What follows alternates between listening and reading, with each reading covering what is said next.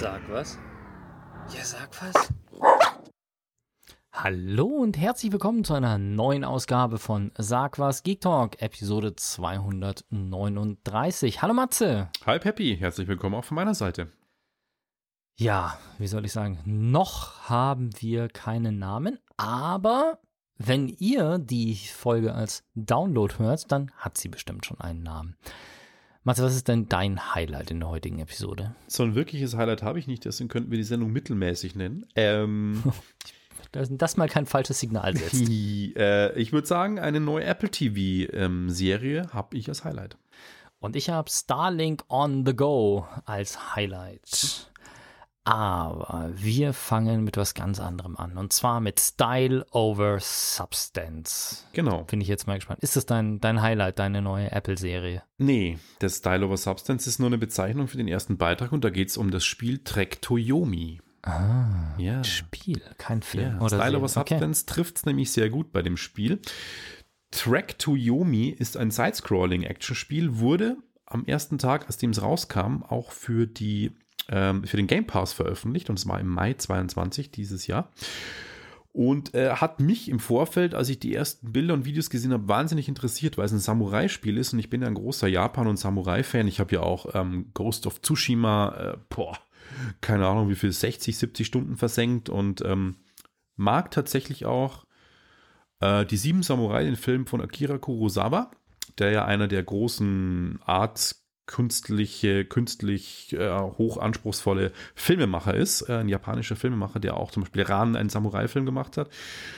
Ähm, die Sieben Samurai ist Urs noch als nebenbei übrigens auch äh, die Grundlage für die glorreichen Sieben, den Western mit Clint Eastwood. Aha, den und ich ähm, genau. Und Track to Yomi ist quasi eine Hommage an das Kino von Akira Kurosawa. Das Spiel ist nämlich auch schwarz-weiß. Das komplette Spiel läuft in schwarz-weiß und hat so einen Filmgriesel-Kornfilter drüber und auch mal so Filmstörungen irgendwie, als ob man sich einen wirklich einen alten 60er Jahre Akira Kurosawa-Film anguckt. Mhm. Und äh, das hat schon wirklich einen coolen Style. Also auch die Kameraeinstellungen sind fix. Das heißt, ähm, du hast, äh, wenn du das Bild wechselst mit dem Charakter, mit deinem Samurai aus dem Bild läufst, dann ist immer eine super coole neue Kameraperspektive, die, die kann hinter einem Heuwagen sein, die kann hinter einem brennenden Baum sein. Das scrollt da zwar dann schon irgendwie mit, aber grundsätzlich sind das fixe Kameraeinstellungen, das heißt, man dreht die nicht und man läuft dann quasi in diesen Kulissen rum die sehr schön in der, ich glaube, das ist die Edo-Periode in Japan ähm, stattfindet. Story ist das Übliche, was eigentlich bei vielen Samurai-Spielen und Filmen ist, irgendwie das Dorf wird überfallen von Banditen und es geht ganz fies und dein Meister wird umgebracht und dann deine Holde wird entführt und du rächst es quasi. Das volle Programm also. Ja, also das das Übliche. Und äh, es gibt dann ein sehr anspruchsvolles Kampfsystem, also ähm, auf normalen Schwierigkeitsgrad geht schon ordentlich zur Sache, muss ich sagen. Und man bekommt im Laufe des Spiels immer wieder neue Moves dazu. Also so Schwertkampf-Moves. Man kann sich dann irgendwie drehen mit dem Schwert und äh, eine Rückattacke machen oder eine Stoßattacke machen. Ähm, bekommt auch Shurikens, also so Wurfsterne. Man bekommt ähm, Pfeil und Bogen. Man bekommt irgendwie so eine altertümliche Knarre. Das sind die Fernwaffen, die aber begrenzt sind und läuft dann quasi eben durch und kämpft sich äh, durch verschiedene Ebenen, Dörfer, kommt dann eben auch, da komme ich jetzt auch zur Erklärung, was heißt denn Track to Yomi überhaupt? Yomi ist äh, in, im buddhistischen, japanischen Mythologie quasi das Jenseits oder die Hölle. Wobei es nicht mit der christlichen Hölle zu vergleichen ist, wo nur die Bösen hinkommen und alles brennt und furchtbar ist, sondern jeder kommt nach Yomi. Und ähm, man kommt auch im Spiel nach Yomi.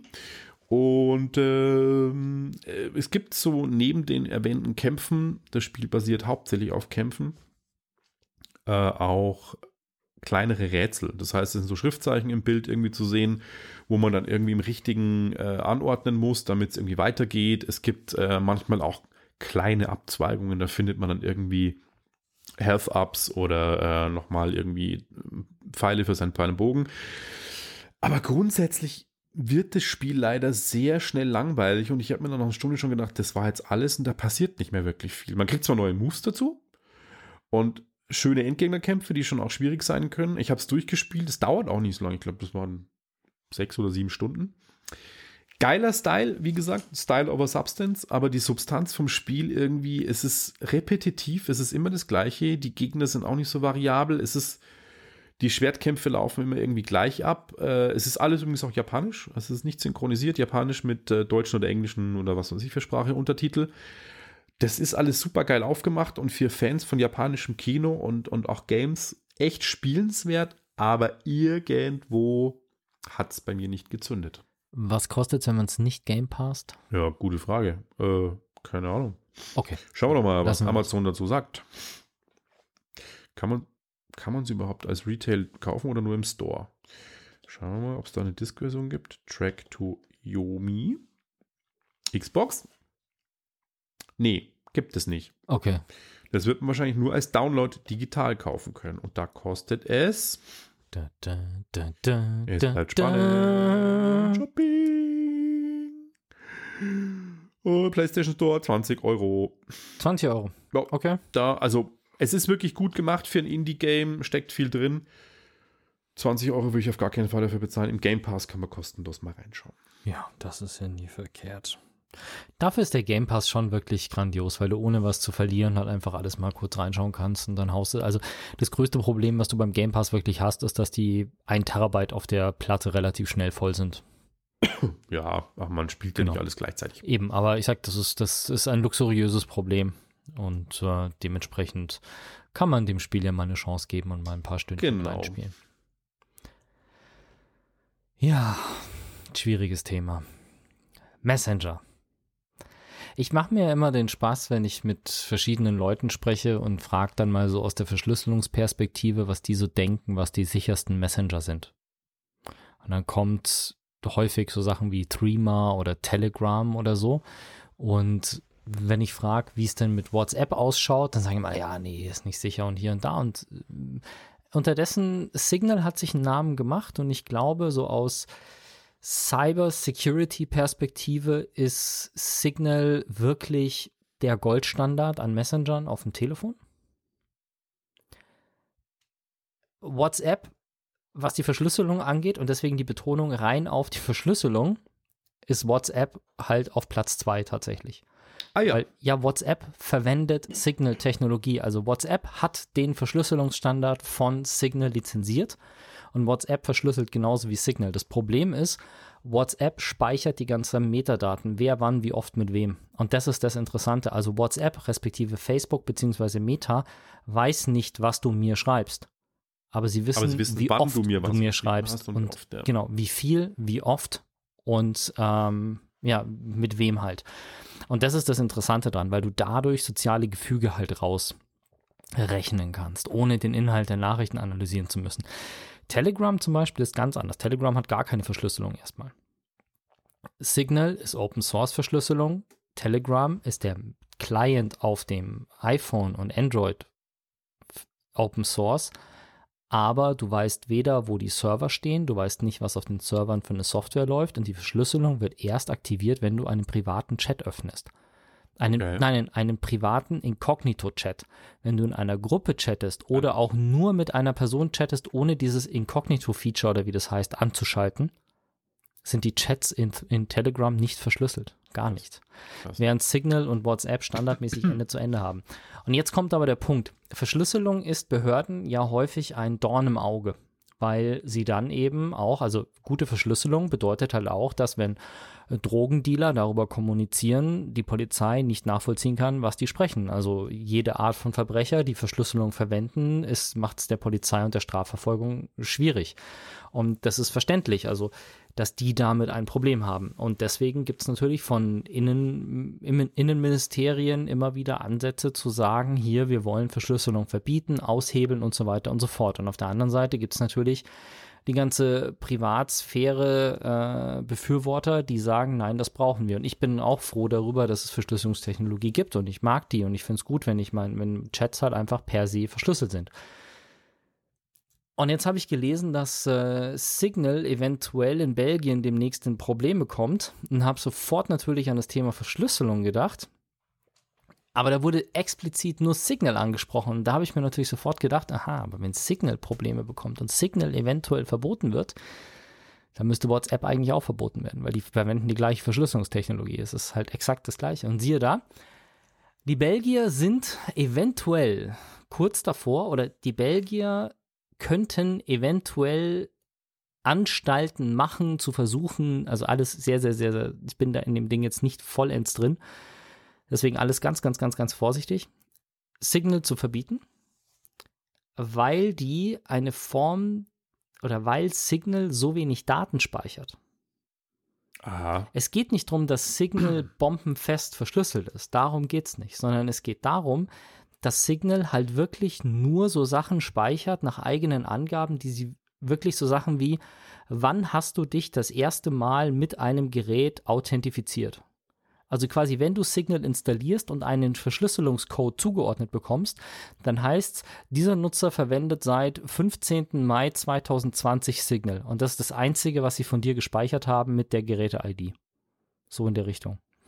Die speichern wohl nicht permanent, wann du dich einloggst, wie oft du dich einloggst und wie oft du mit wem schreibst diese ganzen Vorratsdaten speichert Signal nicht. Das, was Facebook, Meta, WhatsApp speichert und im Zweifelsfall auf Anfrage die Strafverfolgung auch zur Verfügung stellen kann, das macht Signal alles nicht und damit ist Signal eventuell inkompatibel mit neuen Formen der Vorratsdatenspeicherung in Belgien und wird deswegen im Zweifelsfall verboten. Aha. Jetzt ist es natürlich so, dass der EuGH zum Thema Vorratsdatenspeicherung ja deutlich andere Ansichten hat als die Länder und die Innenministerien in den Ländern. Also auch Deutschland hat ja zweimal, glaube ich, versucht, eine Vorratsdatenspeicherung einzuführen, die beides mal vom EuGH kassiert worden ist. Das heißt, keine Ahnung, ich bin im belgischen Recht und im belgischen Privatsphäre und Datenschutz jetzt nicht so drin, äh, was dieses Gesetz eben äh, möchte. Und ob die Belgier das jetzt einführen und das dann zwei Jahre später vom EuGH wieder gekippt wird oder nicht. Aber interessant finde ich, dass wenn mir jemand sagt, Signal ist gefährdet, würde ich prinzipiell davon ausgehen, dass es wegen der ultraharten Verschlüsselungstechnologie, die sie haben, deswegen ist. Scheint aber hier tatsächlich auf einem anderen Weg ihnen eventuell an den Kragen zu gehen in Belgien. Und das Problem ist natürlich, wenn es in Belgien passiert, Belgien ist in der EU, äh, dementsprechend, wenn die Belgier einen Weg finden, ihre Vorratsdatenspeicherung so aufzubauen, dass sie vom EuGH nicht kassiert wird und dabei noch ein paar der in den der in Innenministerien unliebsamen Messenger drauf dabei hops gehen, dann ähm, werden andere das sehr schnell auch adaptieren. Ja, ja, genau. Also wenn Belgien das so macht, wird's, werden die nächsten Länder relativ schnell danach wahrscheinlich versuchen, das zu machen. Mhm. Wer genauer nachlesen will, der Link ist in den Show Notes, könnt ihr reinschauen äh, und da nochmal drüber lesen dazu. Krass. Aber ich, es ist halt einfach nie vorbei. Sie versuchen es immer auf eine andere Art und Weise. Und es gibt jetzt sowieso schon so viele Messenger und äh, es gibt halt die, die Guten, die nicht so Guten und die Chaoten. Und Signal ist definitiv einer von den Guten. Also ganz im Ernst, wenn ihr einen guten Messenger haben wollt, tretet bitte, bitte, bitte Telegram in die Tonne. Threema kann ich keine Aussage dazu treffen. WhatsApp da gebt ihr halt Facebook und Meta bekannt, mit wem ihr wann wie oft chattet. Telegram ist einfach nur unterirdisch schwierig. Ja, auch von den Inhalten, die da eben. Ja, aber ich meine, weißt du, das ist eine Firma, wo keiner weiß, wo die Server wirklich stehen, das von einem russischen Oligarchen, Milliardär, der von über VK oder von VK verkauft, also dieses Facebook-Klon in Russland. Der Typ, der VK gegründet hat, ist das verkauft hat. Der ist Milliardär, der betreibt Telegram. Der sitzt unterdessen in Dubai und hat Server irgendwo stehen und das ist alles, das ist nicht sicher, das ist total schwierig. Signal ist einfach der Typ, der hinter Signal steht. Moxie Marlinspike ist in der IT-Security-Szene wirklich hoch verehrt und wirklich ein grandioser Typ und Signal ist ein grandioser Messenger. Also wer sicher und unproblematisch kommunizieren möchte, holt euch einfach Signal und bringt bis eure Freunde zu die Signal. EU in, äh, bis die Länder ihn verbieten können. Genau, aber ich glaube, dass der EuGH uns da dann zur Seite stehen wird und diese belgische Regelung hoffentlich auch wieder kippen wird. jetzt kombinieren wir ein Spiel mit einem Film. Richtig. Ähm, haben aufgepasst, ha? Und leider auch wieder mittelmäßig. Und zwar geht es um Uncharted. Äh, die Verfilmung der sensationellen ich Spiele. Weder gespielt noch gesehen, den Film. Wie? Willst du mir gerade erzählen, dass du Uncharted nie gespielt hast? Ja. Ist dein Ernst? Ja, ich habe auch genau einen Tomb Raider-Teil gespielt und dann nie wieder. Ja, also sorry, Tomb Raider, okay. aber Uncharted ist wirklich mit das, das, also da muss man nicht mal ein Fan von den Spielen sein, also von der Art der Spiele, sondern es ist so technisch so geil und auch so geil erzählt und so, also da hast du wirklich was verpasst. Da bin ich jetzt ein bisschen schockiert, aber jetzt kannst du auch nicht mehr nachholen, weil du keine Playstation mehr hast und das Genau. ist eine Sony-Eigenmarke, aber hast du wirklich was verpasst, sollte man gespielt haben. Egal. In was geht's im Uncharted? Äh, ist die, der Film basiert nur vage auf dem Universum von Uncharted. Es geht um Nathan Drake. Das ist der Hauptcharakter auch aus den Spielen. Der hat einen Bruder Sam, der, äh, die wachsen beide im Waisenhaus auf. So viel ist es auch in, in, der, in den Spielen soweit. Drake kennt man den Namen und zwar Drake der Pirat. Den kennt man, Sir Francis Drake, der ja früher dann mal auch äh, erst Sir war und dann Pirat wurde. Und sie sind quasi Nachkommen von ihm. Und das macht die Spiele auch so interessant, dass sie quasi äh, Nachkommen von Piraten sind. Und er und sein Bruder sind quasi Abenteurer und forschen auf der ganzen Welt, Tomb Raider-mäßig. Aber es ist eher ja, eine Mischung aus Verfolgungsjagden, Kämpfen, Ballern, Schießen, ähm, paar Rätsel lösen, Tempel, durch Städte laufen und einfach geil. Also ich, Uncharted ist das Nonplusultra, finde ich, was, was Action, Blockbuster, Gaming betrifft, finde ich. Und äh, natürlich hat Sony, die ja jetzt auch anfangen, eben ihre Spielemarken groß zu, äh, in, in Hollywood zu platzieren. God of War bekommt einen Film. Äh, The Last of Us wird eine Serie bekommen. Oh Gott. was habe ich jetzt noch gehört? Ich glaube, noch ein Film. To The Walking Dead. Ja, genau. Äh, Horizon bekommt einen Kinofilm. Das kann ich mir sehr bombastisch vorstellen. Ja, da bin ich dabei. Ähm, auf jeden Fall ist der Film auch gut besetzt. Tom Holland, den man aus Spider-Man kennt, spielt Nathan Drake. Äh, Mark Wahlberg spielt Victor Sully, sein, sein Kumpel, also Sullivan. Antonio Banderas spielt ein bisschen so den Antagonisten. Und um was geht's? Äh, es geht um die Jagd äh, nach einem alten, wie soll ich sagen, natürlich mal wieder einen Schatz, ein Goldschatz, der irgendwo mm, vergraben ist, beziehungsweise auf einem alten Piratenschiff gesunken sein soll. Und ähm, Sully und Nathan Drake machen sich auf die Suche und Antonio Banderas als Antagonist, Santiago Moncada, will den natürlich ausfangen und die ähm, versuchen dann um die Welt quasi, es spielt eine kurze Zeit in Barcelona, am Anfang in New York, glaube ich, dann später irgendwo in der Karibik. Davon lebt auch das Spiel an den coolen Settings. Aber, und da komme ich jetzt auch zum Kritikpunkt, der Film wirkt wie eine Aneinanderreihung von Settings, die dann abgearbeitet werden, dann passiert da was, da ist ein bisschen Action und ein bisschen dieses und jenes, aber es wird nie tief gehen, das ist alles oberflächlich, es ist unterhaltsam. Da guckt man sich, das, den schaut man sich abends an den Film und denkt sich, ach, das ist ja alles eigentlich ganz nett, aber irgendwie, ja, ist es auch vorbei. Also es ist so wie so ein, wie so eine mittelmäßige Salami-Pizza, die isst man, denkt sich ja irgendwie geil, aber irgendwie ist auch nichts hängen geblieben dabei. Und das ist echt schade, weil äh, auch die beiden Hauptdarsteller eigentlich als, als Duo ganz cool sind äh, und es ist auch gut gemacht, aber irgendwie halt so ein bisschen belanglos und aber nicht so. Früher waren Videospielverfilmungen ja immer eine Katastrophe. Die waren ja meistens echt, die Lizenzgebühren waren hoch und man hat den Namen versucht zu verkaufen, aber das ist schon besser geworden. Aber man hätte aus der Marke Uncharted mehr machen können. Die Story von den Spielen war meiner Meinung nach immer geiler, als die vom Film jetzt ist. Und äh, schauen wir mal. Es wird auf jeden Fall, könnte ich mir vorstellen, einen Nachfolger geben, weil es endet auch so mit so einem Cliffhanger irgendwie äh, und würde sich lohnen. Ich würde ihn auch gucken. Aber es reicht nicht an einen Indiana Jones, sowieso nicht. Und Ja, auch gut. nicht an die Tomb Raider mit äh, Alicia Vikander ran. Die sind einfach als Film geiler Ist da zwei unterdessen? Oder mehrere? Äh, ich dachte, zwei gibt es da mit der Alicia Vikander. Okay, da habe ich nur einen gesehen. Ich, ich weiß, es gibt mit Angelina Jolie zwei. Die Aber- drei. Oder drei, genau. Aber du, das kann sein, ich bin jetzt nicht so auf dem Laufenden, was die, was die Filme angeht. Das, ähm, ja, mein gut, gute Videospielverfilmungen. Hm. Halo und so. ne? Wie viele schlechte Halo-Verfilmungen gibt es? Ey, sag nix, bis ich, ich muss Die noch neu- zwei Episoden von der Serie Sag, die angucken. neue dann werde ich Serie sehr ist- drüber gut Ja, berichten. Das mag sein, dass die neue Serie von Halo mal gut ist, aber es gibt davor halt schon einfach vier oder fünf schlechte Filme und Serien davon.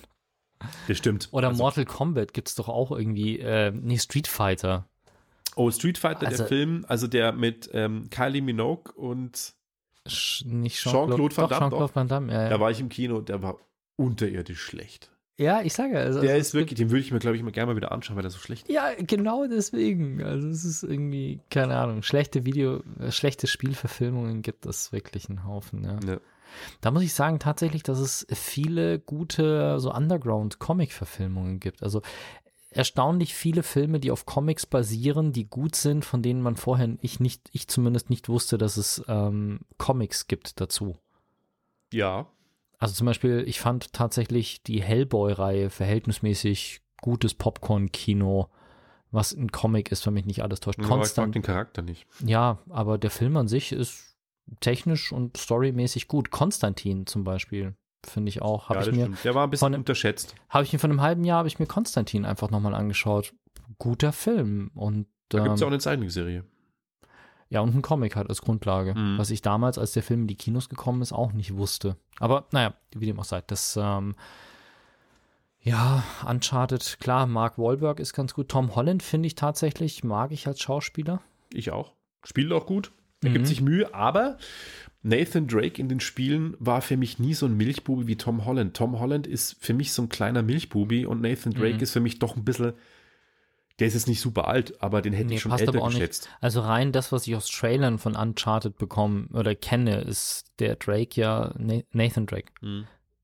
Hätte ich jetzt auf 35 geschätzt. Genau. Also Anfang 30, 35, Tom Holland geht durch für 16. Richtig, genau. Oder, keine Ahnung, auch nicht. Das passt 23 nicht. ist. Ah nee, das ist, ähm, finde ich jetzt auch ein bisschen, Mhm. naja. Äh, Ich habe tatsächlich, äh, als wir uns, ähm, oh, wie heißt es, die Unglaublichen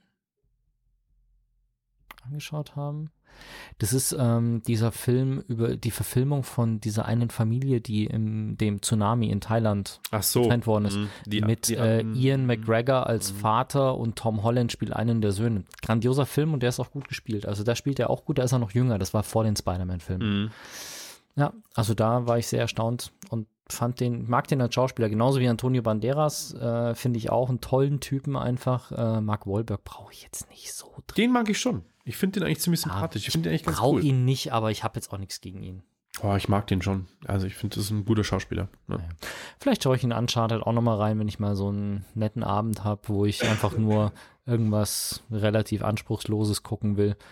Was tatsächlich äh, momentan auf der Liste ist, äh, Wonder Woman 1984. Der ist jetzt bei Amazon auch kostenlos und der fällt genau in die Kategorie. Das ist ein Film, den man, Aber der muss doch so schlecht sein.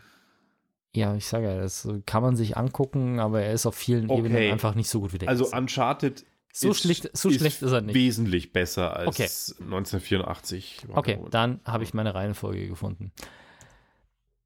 Ich habe Monitore, also nee, ich habe nicht Monitore. Ich habe euch vor einer Weile habe ich euch einen Dock vorgestellt äh, für das MacBook. Das habe ich sogar tatsächlich gekauft. Ich weiß bloß nicht mehr von wem es ist, aber es steht hier. Ich gucke von hinten drauf. Äh, ein Dock, wo es halt man stellt das MacBook Pro rein und connectet dann halt ein USB-C-Kabel und hat halt dann im Zweifelsfall Strom, mehrere USB-Anschlüsse, HDMI und so weiter und so fort. Und das Problem ist, dass bei den MacBooks diese USB-Anschlüsse immer nur einen Bildschirm ansprechen können.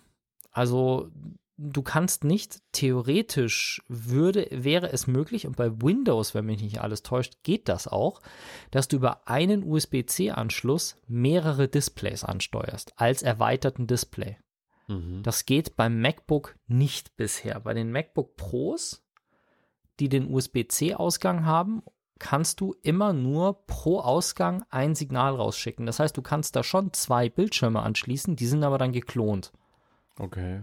Nicht so wie ich es jetzt hier habe zum Beispiel. Ich habe hier einen großen Bildschirm, der geteilt ist in zwei und ich habe zwei unterschiedliche Bilder links und rechts über zwei Eingänge. Und ich gehe tatsächlich hier raus. Ich gehe mit äh, USB-C in mein Dock rein, vom Dock mit HDMI weiter. Und dann habe ich noch einen HDMI auf Thunderbolt, äh, äh nee, nicht HD, HDMI auf Mini-Display-Port-Adapter, der meinen zweiten Bildschirm betreibt. Weil ich das nicht über ein Ding machen kann. Und angeblich hat Anchor jetzt ein Dock, das mit einem Anschluss am MacBook äh, Pro M1 drei Displays ansteuern kann. Das wäre ja mal krass. Die neue Dockingstation Anchor 563 erlaubt den Anschluss von drei externen Displays, wenn auch mit Einschränkungen. Die tricksen da wahrscheinlich, oder? Kann es sein, Die dass tricksen die da irgendwie, bestimmt irgendwas. Ähm, dass die ein Bildsignal irgendwie aufteilen?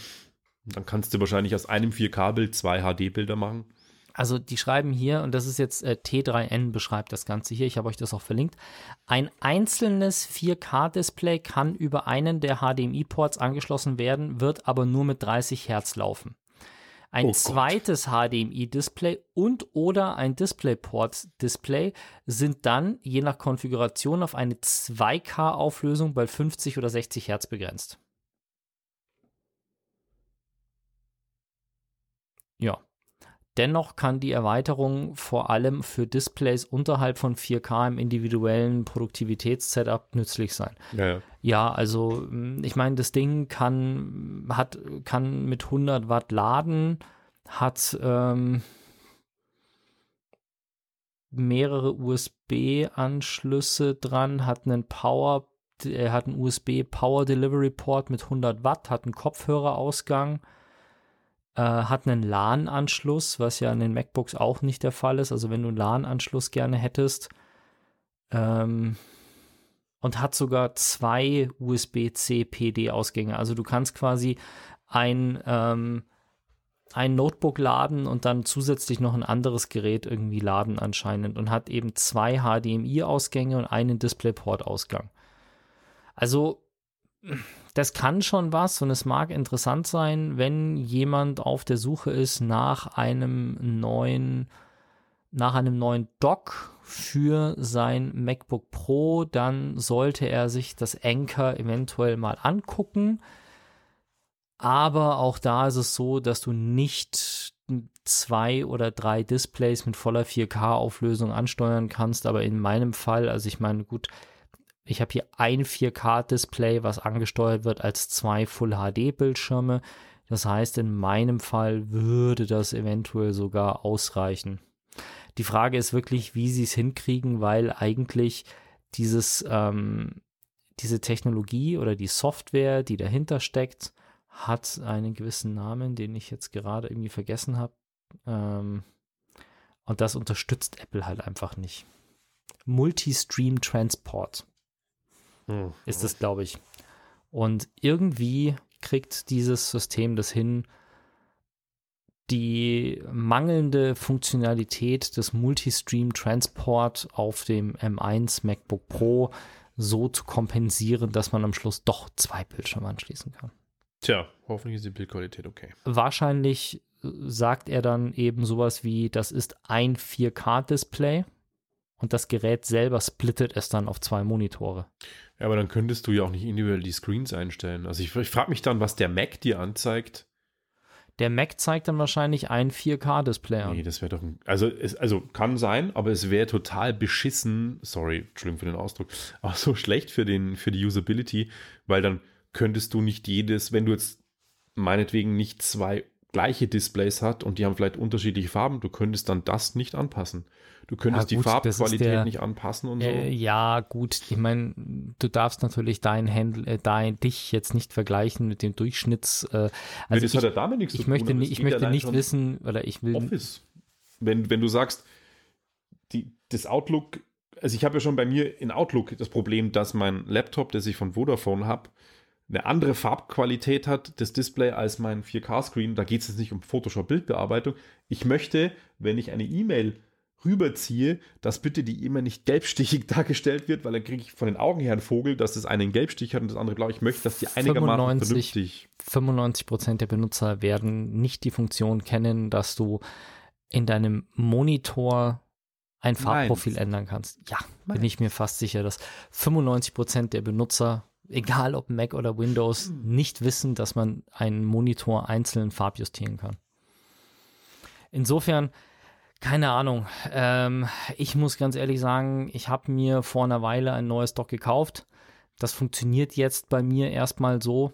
Ähm, ich werde jetzt demnächst nicht 250 Euro ausgeben, um nochmal ein anderes äh, Dock zu testen. Es sei denn, Anchor, wenn ihr es explizit getestet haben wollt von uns, dann schickt mal eins rüber, dann teste ich es auch gerne, aber ich Du hast kaufe ja gar keinen M1 MacBook.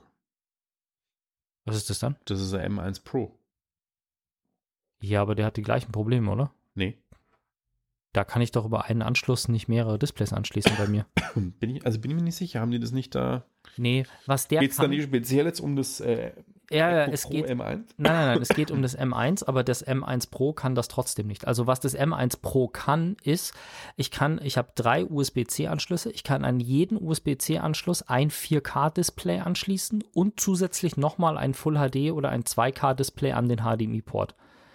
Also ich kann wirklich vier, nee, was haben diese Apple Pro-Displays? 5K sogar. Ich kann, 5K, ich, ja. ich kann drei 5K-Displays anschließen plus ein 4K über den äh, HDMI-Port. Full HD, irgendwie so. Das kann ich und das packt das Ding auch grafisch, grafikleistungsmäßig, aber du kannst halt genau drei Stück anschließen, weil jeder Port einen anschließen kann. Also diese Multiport, äh, Multistream-Transport kann das Ding, glaube ich, auch nicht. Mhm. Also ich habe es hier zumindest mit dem neuen, ich habe es, glaube ich, auch probiert, aber ich habe es nicht hinbekommen mit dem neuen, mit der Dockingstation, die ich habe.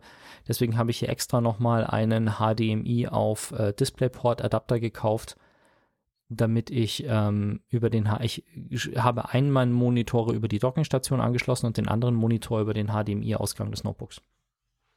Verstehe. Gehen wir in die Musik.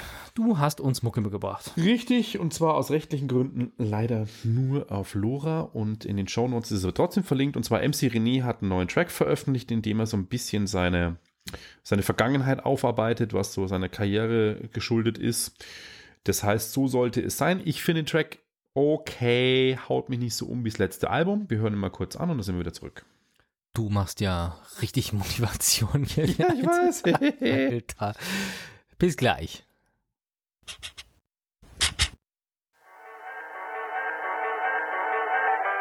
Und da sind wir wieder. Hallo zurück. Nach Oh. Fünf Sekunden im Podcast. Schön, dass ihr wieder da seid. Wir hatten MC René gerade mit einem, ich habe es ja schon grandios anmoderiert, So Solala-Track. Äh, so sollte es sein. Wer Ähm, Sodala hören will, in den Shownotes in eurer Podcast-App ist der Link. Einfach draufklicken, dürft ihr dann kurz machen werden und dann wieder zurückkommen. Genau. Zu einem Thema, dem ich euch in die Sterne entführe, bla bla, Starlink, Internet, tralala. Ähm, Starlink, immer mal wieder eine Sache, Satelliteninternet, klar, Elon Musks an die Raumfahrtfirma SpaceX angegliederter Internetdienst, wo man zu ja, wie soll man sagen, nachdem er die Raumfahrt revolutioniert hat, hat er mit ähm, Starlink auch tatsächlich so ein bisschen das Satelliteninternet revolutioniert, weil Satelliteninternet war äh, bisher eigentlich immer langsam, mit schlechter Latenz und ultra teuer.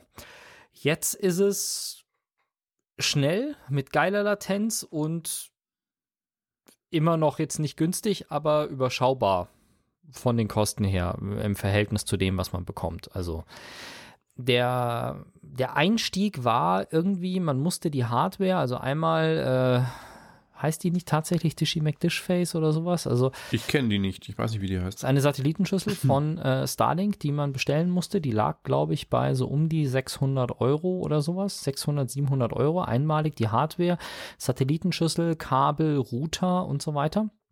Und dann hat man 99 Euro im Monat gezahlt, hat dafür aber tatsächlich Satelliteninternet bekommen mit Latenzen unter 20 Millisekunden und Verbindungsgeschwindigkeiten, die teilweise wirklich jenseits der 100 Mbit Downstream waren. Und wir hatten ja vor kurzem die Diskussion, als dieser Telekom-Fuzzi bei mir war, 100 Mbit Downstream ist für viele schon äußerst ausreichend. Ähm, 20 Millisekunden äh, Latenz, das ist das, wenn man irgendetwas macht, wie lange es dauert, bis das wirklich beim Internet ist und wieder zurück ist auch. Also auf gut Deutsch gesagt, wenn ich in einem Skype-Call oder in einem Videochat etwas sage, wie lange dauert es, bis das dann auch im Internet ankommt und verteilt wird zu den anderen?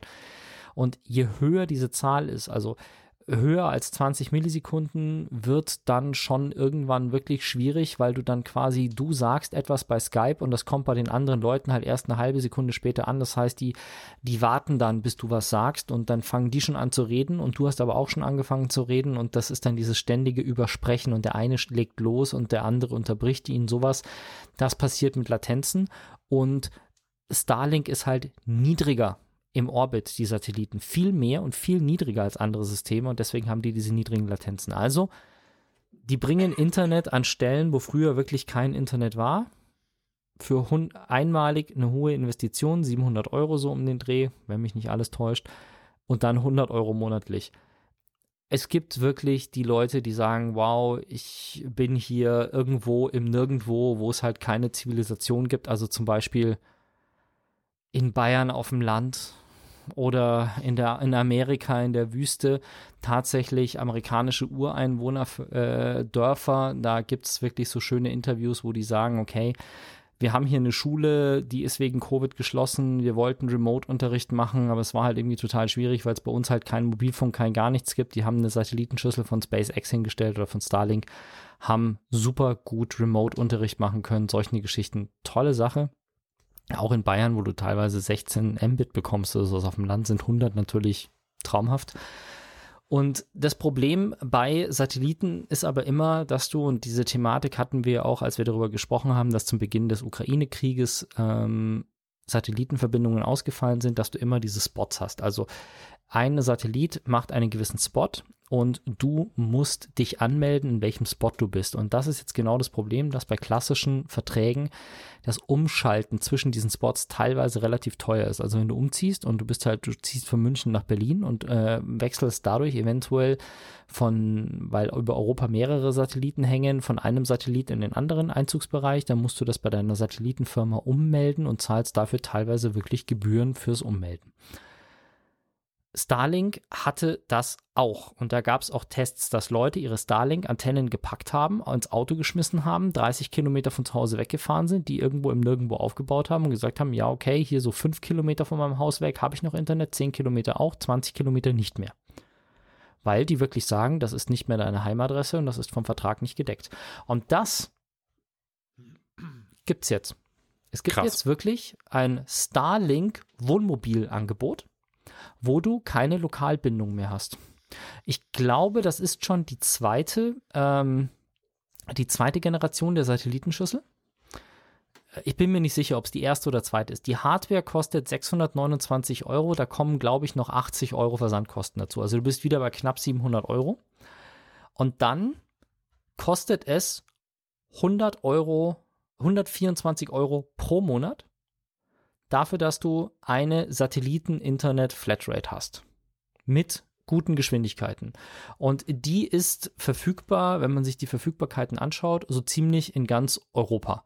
Also du hast, es geht los bei Griechenland, Bulgarien, Rumänien, Ungarn, Kroatien, also was tatsächlich rausfällt oder auf der kommt irgendwann mal oder kommt dem äh, auf der Warteliste stehen halt äh, Serbien, Bosnien-Herzegowina, Montenegro, Kosovo, Albanien, Nordmazedonien. Aber so, ansonsten, wenn du, komischerweise ist hinter Regensburg ist so ein kleiner Spot, wo so Kam, Regen, die Ecke ist irgendwie so auf der Warteliste. Interessant. Okay, interessant. Und auch südlich von Köln ist so ein kleines Loch. Äh, aber ansonsten kannst du quasi bis rüber nach, nach Schottland, also bis kurz unter Aberdeen, da ist so ein, Breit, äh, ein Breitengrad, wo halt dann aufhört. Also das geht in Dänemark bis Arlberg, ähm, dann Halmstad bis Riga.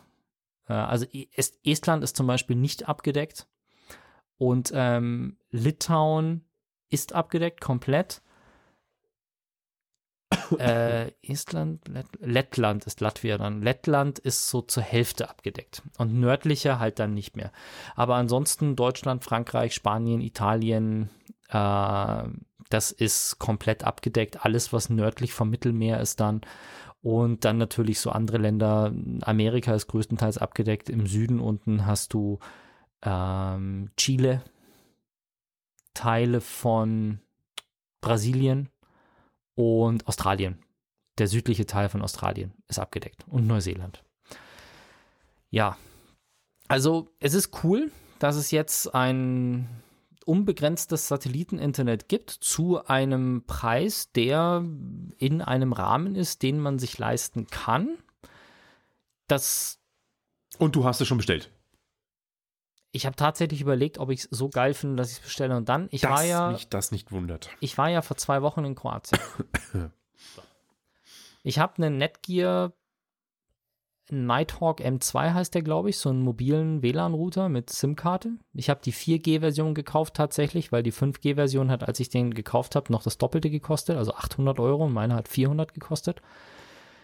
Ja, und ich habe in Kroatien halt ein bisschen recherchiert und ich war eine Woche in Kroatien. Ich habe äh, 30 Gigabyte EU-Roaming in meinem Vodafone-Tarif mit drin und in Kroatien habe ich mir halt für 11 Euro eine sieben Tage gültige Touristen-SIM-Karte mit Unlimited Mobile Data gekauft. Ich habe Downloadgeschwindigkeiten von teilweise 150 Mbit gehabt über LTE-Netzwerk, also über 4G, das war noch nicht mal 5G.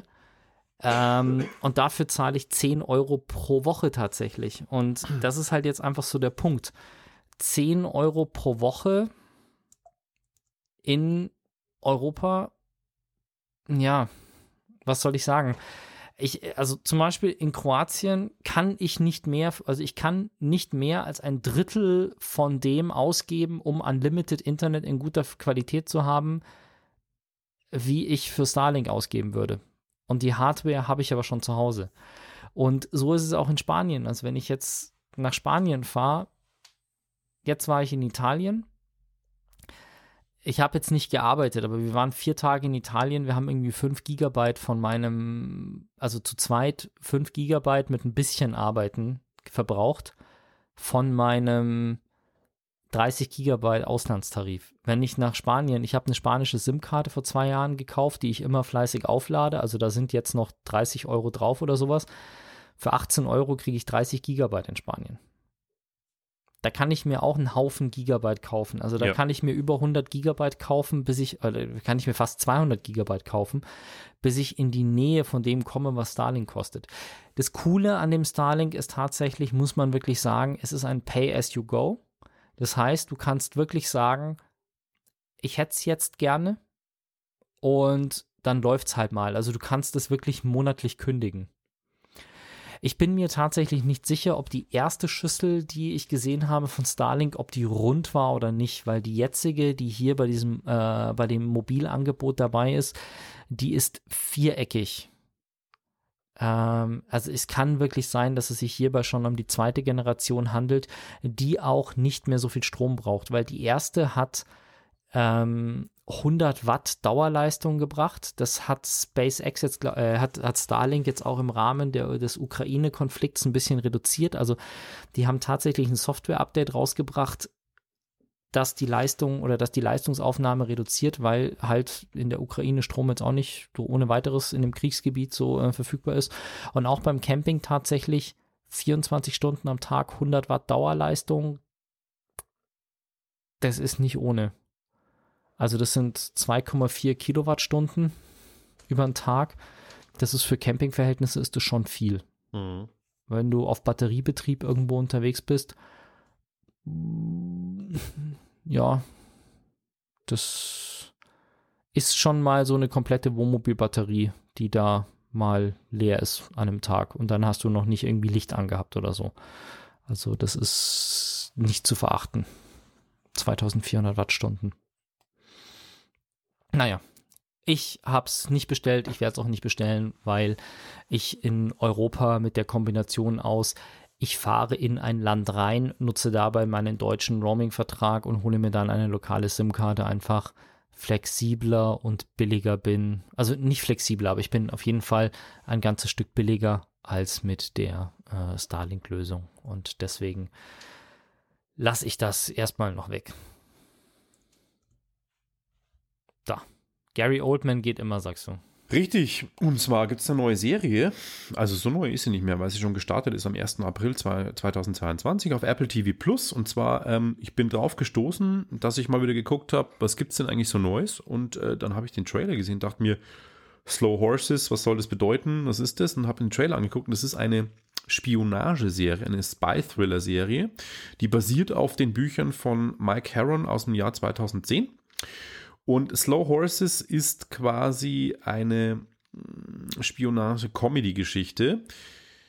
Also schon ein bisschen eher Thriller, aber Comedy ist auch, finde ich, ein bisschen dabei. Und es geht um eine Gruppe von Ex-MI5-Agenten, äh, von nicht Ex, sondern Ex äh, von MI5-Agenten, so der britische Geheimdienst, die quasi abgeschoben werden. Die werden quasi alle, wenn sie Mist gebaut haben und die, die Story fängt an, dass man einen Einsatz sieht, der schiefgelaufen ist und der Hauptcharakter, der River Cartwright, gespielt von Jack Loudon, wird dann quasi zu den Slow Horses versetzt und kommt da quasi in das Slough House, so nennen die das. Das ist ein abgefucktes Haus, ein paar Straßen weiter vom MI5 Hauptgebäude äh, und müssen da wirklich so absolut dämliche Jobs machen, eher so, so Papierjobs und auch so ein bisschen Abhöraufgaben, also nichts Spannendes, nicht was die tolle Geheimdienstwelt bietet.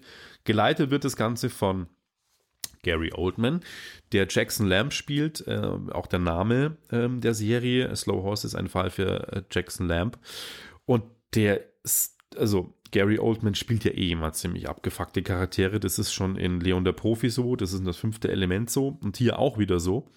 Ähm, er leitet, wie gesagt, dieses Büro ist ein ziemlich äh, abgewrackter alter ähm, Geheimagent, der aber viel Erfahrung hat. Und im Laufe der Handlung der ersten Staffel wird viel aufgedeckt. Also es ist dann quasi, es geht um Intrigen innerhalb des MI5. Dann geht es quasi auch ein bisschen um das Thema Terrorismus. Und äh, ja, das wird so aufgebaut. Und ich fand es dann überraschend gut. Meine Frau hat auch mitgeguckt. Wir fanden es dann echt ganz cool. Und es ist sogar schon eine zweite Staffel abgedreht, die auch dieses Jahr noch starten soll. Also äh, auf jeden Fall, wenn man Apple TV Plus abonniert hat, sollte man mal reingucken. Ich fand die Serie besser als gedacht, hat auch relativ gute Ratings und ist auch, ja, hat auch nur sechs Episoden, also ist schnell durchgeguckt. Nicht wie so überschwänglich groß und lang und äh, also mich hat es gut unterhalten, weil es auch ein bisschen ist eine britische Serie, anders ist als das amerikanische Zeug, auch vom, vom Drehen her. Solide gemacht, mir hat es gut gefallen. Krass, was Gary Oldman alles für Rollen gespielt hat. Ich habe jetzt gerade mal so reingeschaut, der spielt auch den Sirius Black bei Harry Potter. Ja. Ja, also ist der sehr, spielt eigentlich immer da, so da waren jetzt Charaktere. ja sehr viel dabei, was ähm, ich so jetzt nicht gedacht hätte tatsächlich, ja. Wo ich ihn jetzt nicht wiedererkannt hätte, weil ich kenne den Schauspieler, aber da waren jetzt manche Bilder dabei, wo ich gedacht habe, ach, das ist auch eher krass. Nie so die Prim nie so die Hauptrolle, aber immer in vielen Filmen viele bekannte Rollen. Ja, definitiv. Richtig guter Schauspieler. Ich habe mal wieder ein Crowdfunding und eine Videobrille kombiniert. Virtue One heißt das Ganze und ist ja, es ist wirklich eine Videobrille. Es ist kein AR, es ist kein VR, sondern es ist XR. Also es ist irgendwie so, du kannst halt ganz viel drauf spiegeln. Es hat auch irgendwie eigene Apps, aber es ist eher sowas, so ein Darstellungsgerät. Also anstatt dass du auf den Monitor schaust, schaust du halt in diese Brille. Das ist jetzt auch nicht so wie ja, nicht wie so eine Virtual Reality Brille von, äh, wie die ganzen Oculus oder sowas, wo das Spiel wirklich in der Brille läuft, sondern die ist hauptsächlich zum Medienkonsum gedacht. Also es ist quasi eine, eine Brille, die schaut aus wie relativ große, wie so Ray-Ban Sonnenbrillen, die stark verspiegelt sind aber ist jetzt nicht so ein geschlossener Kasten, den du vom Gesicht hältst, sondern es schaut aus wie eine Videobrille und dann, es gab kurze Zeit, gab es so Kopfhörer, so diese, bevor das alles in den dünnen Käbelchen gewesen ist. Also ich meine, jetzt haben wir ja so AirPods, so, so kabellose Kopfhörer in ihr Kopfhörer. Und davor gab es diese Kopfhörer, die ja hinten mit dem Kabel verbunden waren. Und dann gab es kurze Zeit so Dinger, wo du so einen Bügel um den Hals hängen hattest. Yeah. Und da sind so, genau. Und so ein Teil hat diese Virtual One. Und da ist anscheinend der Akku drin, da sind die Kopfhörer drin. Und du hast von diesem Teil, was um den Hals hängt, wie so ein Schmuckstück, was um den Hals hängt. Darum gehen die Kopfhörer raus und da geht auch das Kabel zu der Brille. Und dann hast du quasi eine Brille auf, die einen 120 Zoll Full HD Fernseher dir vorspielt, wo du seitlich aber dran vorbeischauen kannst und wo du ganz viel Remote machen kannst. Also du kannst dein Android Remote, äh, dein Handy äh, spiegeln da drauf. Du kannst per Remote Play über 5G kannst du PlayStation spielen, solche Geschichten. Das geht alles. Also das Ding selber macht im Prinzip keine Berechnungen, aber du kannst halt alle möglichen verschiedenen Sachen drauf spiegeln. Und soll eine ganz gute Bildqualität haben und wie gesagt, du kannst irgendwie alle möglichen Remote-Geschichten drauf laufen lassen und ist halt nett so fürs Flugzeug und unterwegs. Klingt ja echt ganz geil eigentlich, wenn so ein kleines Gerät ist, das man irgendwie mitnehmen kann und dann aber trotzdem so fast Heimkino-Feeling äh, hat. Schau dir mal den, cool. der Link ist in den Show Notes, schau dir mal den, den Trailer dazu an. Also der ist, der ist ganz cool. Ähm, es ist halt ein Crowdfunding, das heißt, die Frage ist, was kommt dann immer dabei rum und wie gut wird das Ganze? Kommt es überhaupt auf den Markt? Kommt es überhaupt? Sie sind jetzt momentan Mindestbeitrag 399 Dollar für Super Early Bird. Ähm, der MSRP, also der unverbindliche Verkaufspreis, soll dann bei 550 US-Dollar liegen. Na dann. Schauen wir mal. Aber das war es eigentlich auch schon zu dem Thema. Wer an so Videobrillen und sowas Interesse hat, schaut mal rein, schaut euch den Trailer an. Der Trailer ist wirklich, der ist auch cool und lustig gemacht und stellt schon vieles dar und sie ist relativ flexibel, die Brille, glaube ich tatsächlich. Du kannst sogar die Switch anschließen, da gibt es einen speziellen Adapter, der der Switch dann sogar auch vorgaukelt, dass es ein HDMI-Port ist was, oder dass es ein Dock ist, was angeschlossen ist. Dementsprechend äh, kannst du die Switch dann auch mit Full HD spielen, anstatt im Mobile-Modus. Okay.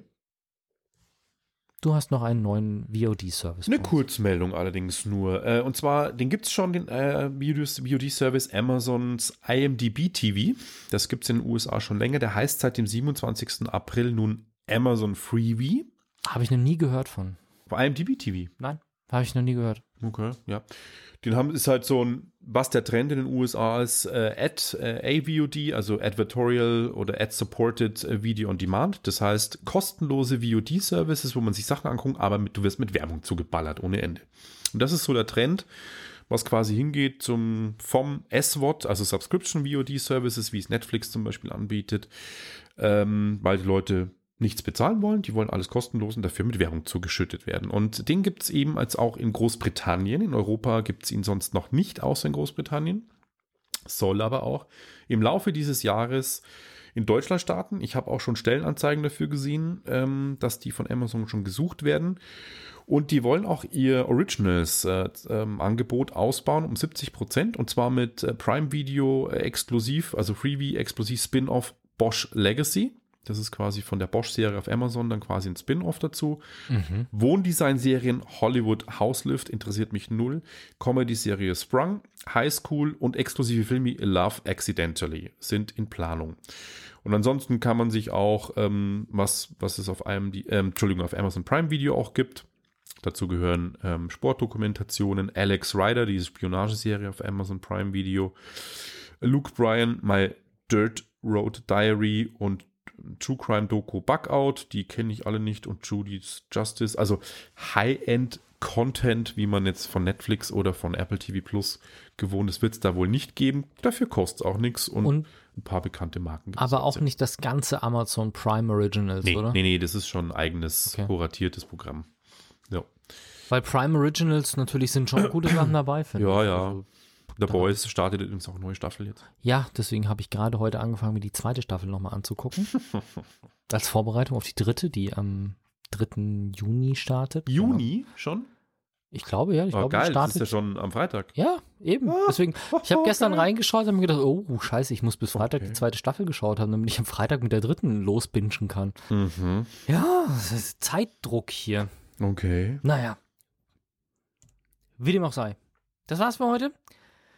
Wir danken euch für eure Aufmerksamkeit und äh, freuen uns über Feedback. Gerne auf sag-was.com, sage ich jetzt mal. Äh, und äh, da dürfen auch die Lora München-Hörer immer gerne mal vorbeischauen. Ansonsten freuen wir uns, ja, einfach, dass ihr zugehört habt und äh, bis in zwei Wochen. Bis Vielen dann. Dank, bis dann. ciao. ciao. ciao. ciao. Wenn euch das nun gefallen hat, dann liked uns auf facebook.com slash sagwaspodcast und abonniert uns auf iTunes oder im Podcatcher eures Vertrauens. Alle Infos zur Show, den Themen und alle Folgen gibt es auch auf www.sag-was.com. Fragen, Anregungen und Feedback nehmen wir gerne über Facebook oder als Kommentar auf der Website entgegen. Und wenn ihr gerade Zeit habt, dann bewertet uns doch bei der Podcast-Plattform, auf der ihr uns gefunden habt.